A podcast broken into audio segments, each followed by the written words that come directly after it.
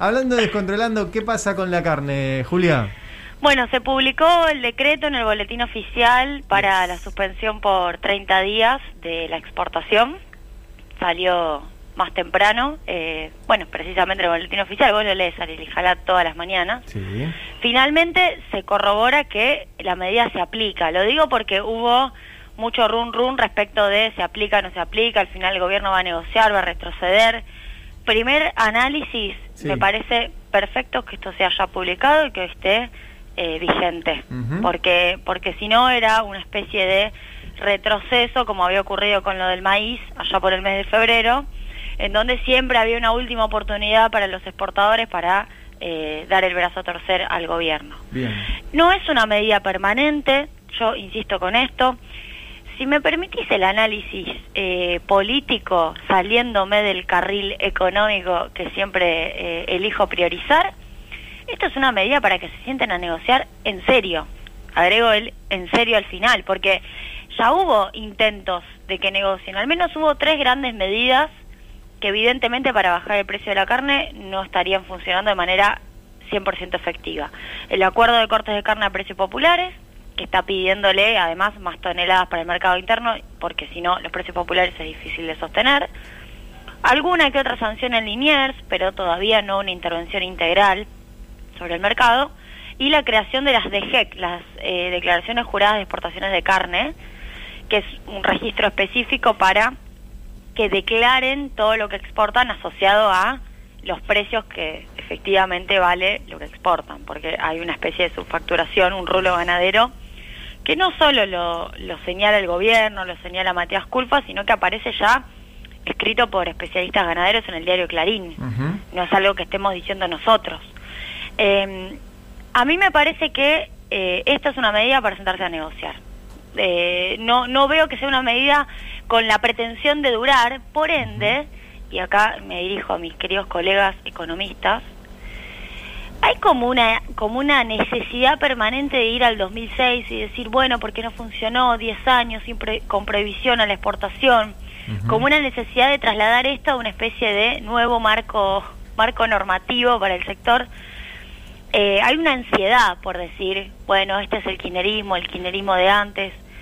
Yo diría, les preguntaría a esos economistas, ¿qué, qué planes tienen o qué propuestas tienen para que bajen los precios? Sí. Eh, o si quizás, bueno, piensan que en todo caso algún sector de la población no, tiene que consumir más carne, porque yo escuchaba más temprano al, al mm, gobernador eh, Valdés, dijo, bueno, la solución es aumentar el poder adquisitivo. Bueno, pero a ver, aumentar el poder adquisitivo, primero que no te resuelve las cantidades de carne. Hoy estamos consumiendo cerca del 70% de la carne producida, que es un montón, pero Argentina viene de niveles de 90% de consumo de carne producida, porque consumimos casi todos y todas las argentinas y las argentinas consumen carne, más allá de, de los cambios de hábito que están ocurriendo. Aumentar el poder adquisitivo te resuelve una parte que es que el que perdió poder adquisitivo porque, eh, bueno, la pandemia o por Macri, pueda volver a recuperar cierto nivel de consumo de carne, pero no te resuelve que las cantidades alcancen para todos a un nivel relativamente accesible. Sí. Sí. Eh, con lo cual yo diría, eh, esos sectores no están pensando realmente en precios populares, están pensando en la convalidación de un precio que subió 65% en el último año, 95% del asado en el último año, 80% el cuadrín en el último año, eh, la nalga 76%, convalidar ese precio, que es un precio que ya está asociado a un nivel de exportación muy vinculado a China. Y es difícil que ahora cambie el poder adquisitivo justo en este momento para que la mayor parte de la gente lo pueda pagar. Sí, pero además si- significaría lo que ellos mismos después, cuando se dan vuelta a, a ese argumento, se dan vuelta y te dicen esto es inflación. Mira, el poder adquisitivo en compra de asado cayó 28%. Solamente en asado, ¿eh? O sea, no, no es que cayó eso el poder adquisitivo. ¿Cuánto? 28% desde abril 2020 a abril 2021. Más o menos podías comprar 52 kilos de asado, estoy hablando del salario promedio registrado, y ahora 37 kilos. Si, si me dice el salario en asado, ¿no? Sí, sí, sí. 28%. Bueno, yo te pregunto, si vos querés recuperar 28% de ese poder adquisitivo, que no solo tenés que subir este ingresos, le diría a Valdés, pero bueno, para no discutir solo con él. ¿Me vas a decir que no nos van a decir al día siguiente que eso es inflación?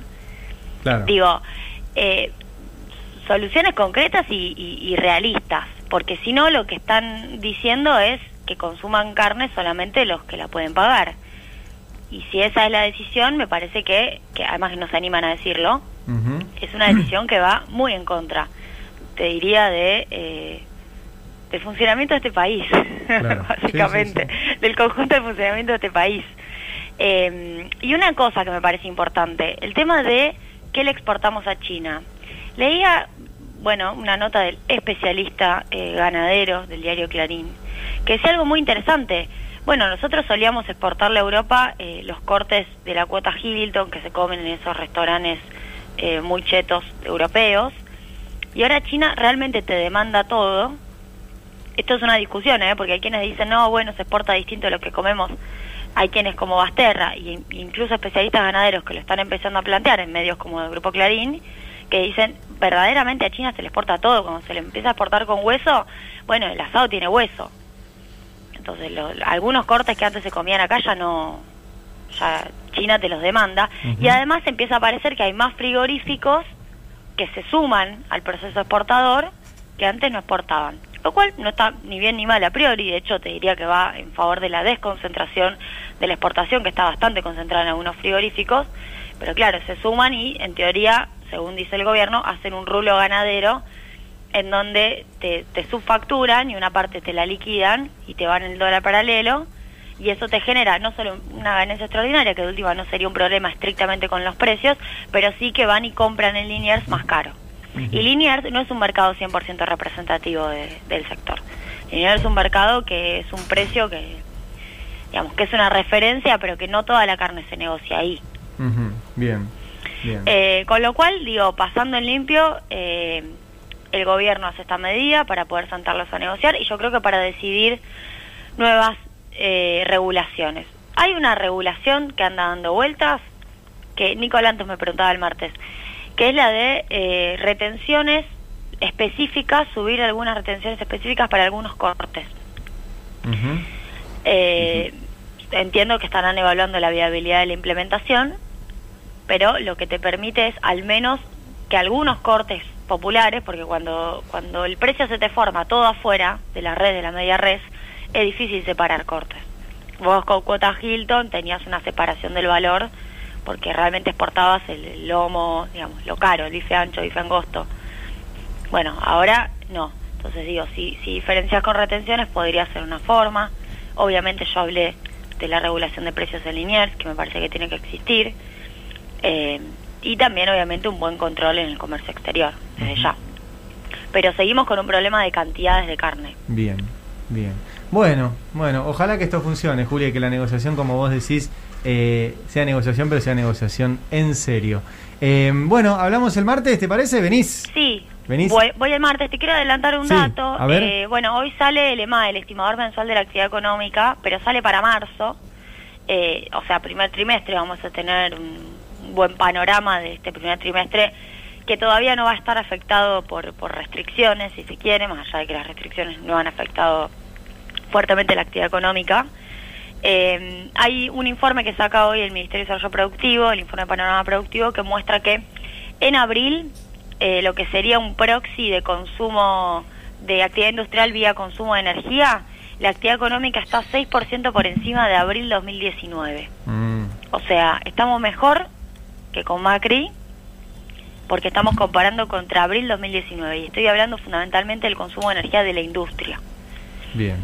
Es decir, seguimos en abril con una tendencia hacia la recuperación muy interesante y con 11 de 16 sectores industriales creciendo más que en 2019. Un dato, bueno, para seguir de cerca, porque eh, es lo que queremos, digamos, que a Sí. pesar de todo esto la industria no, no se golpee. Macri fue peor que la pandemia.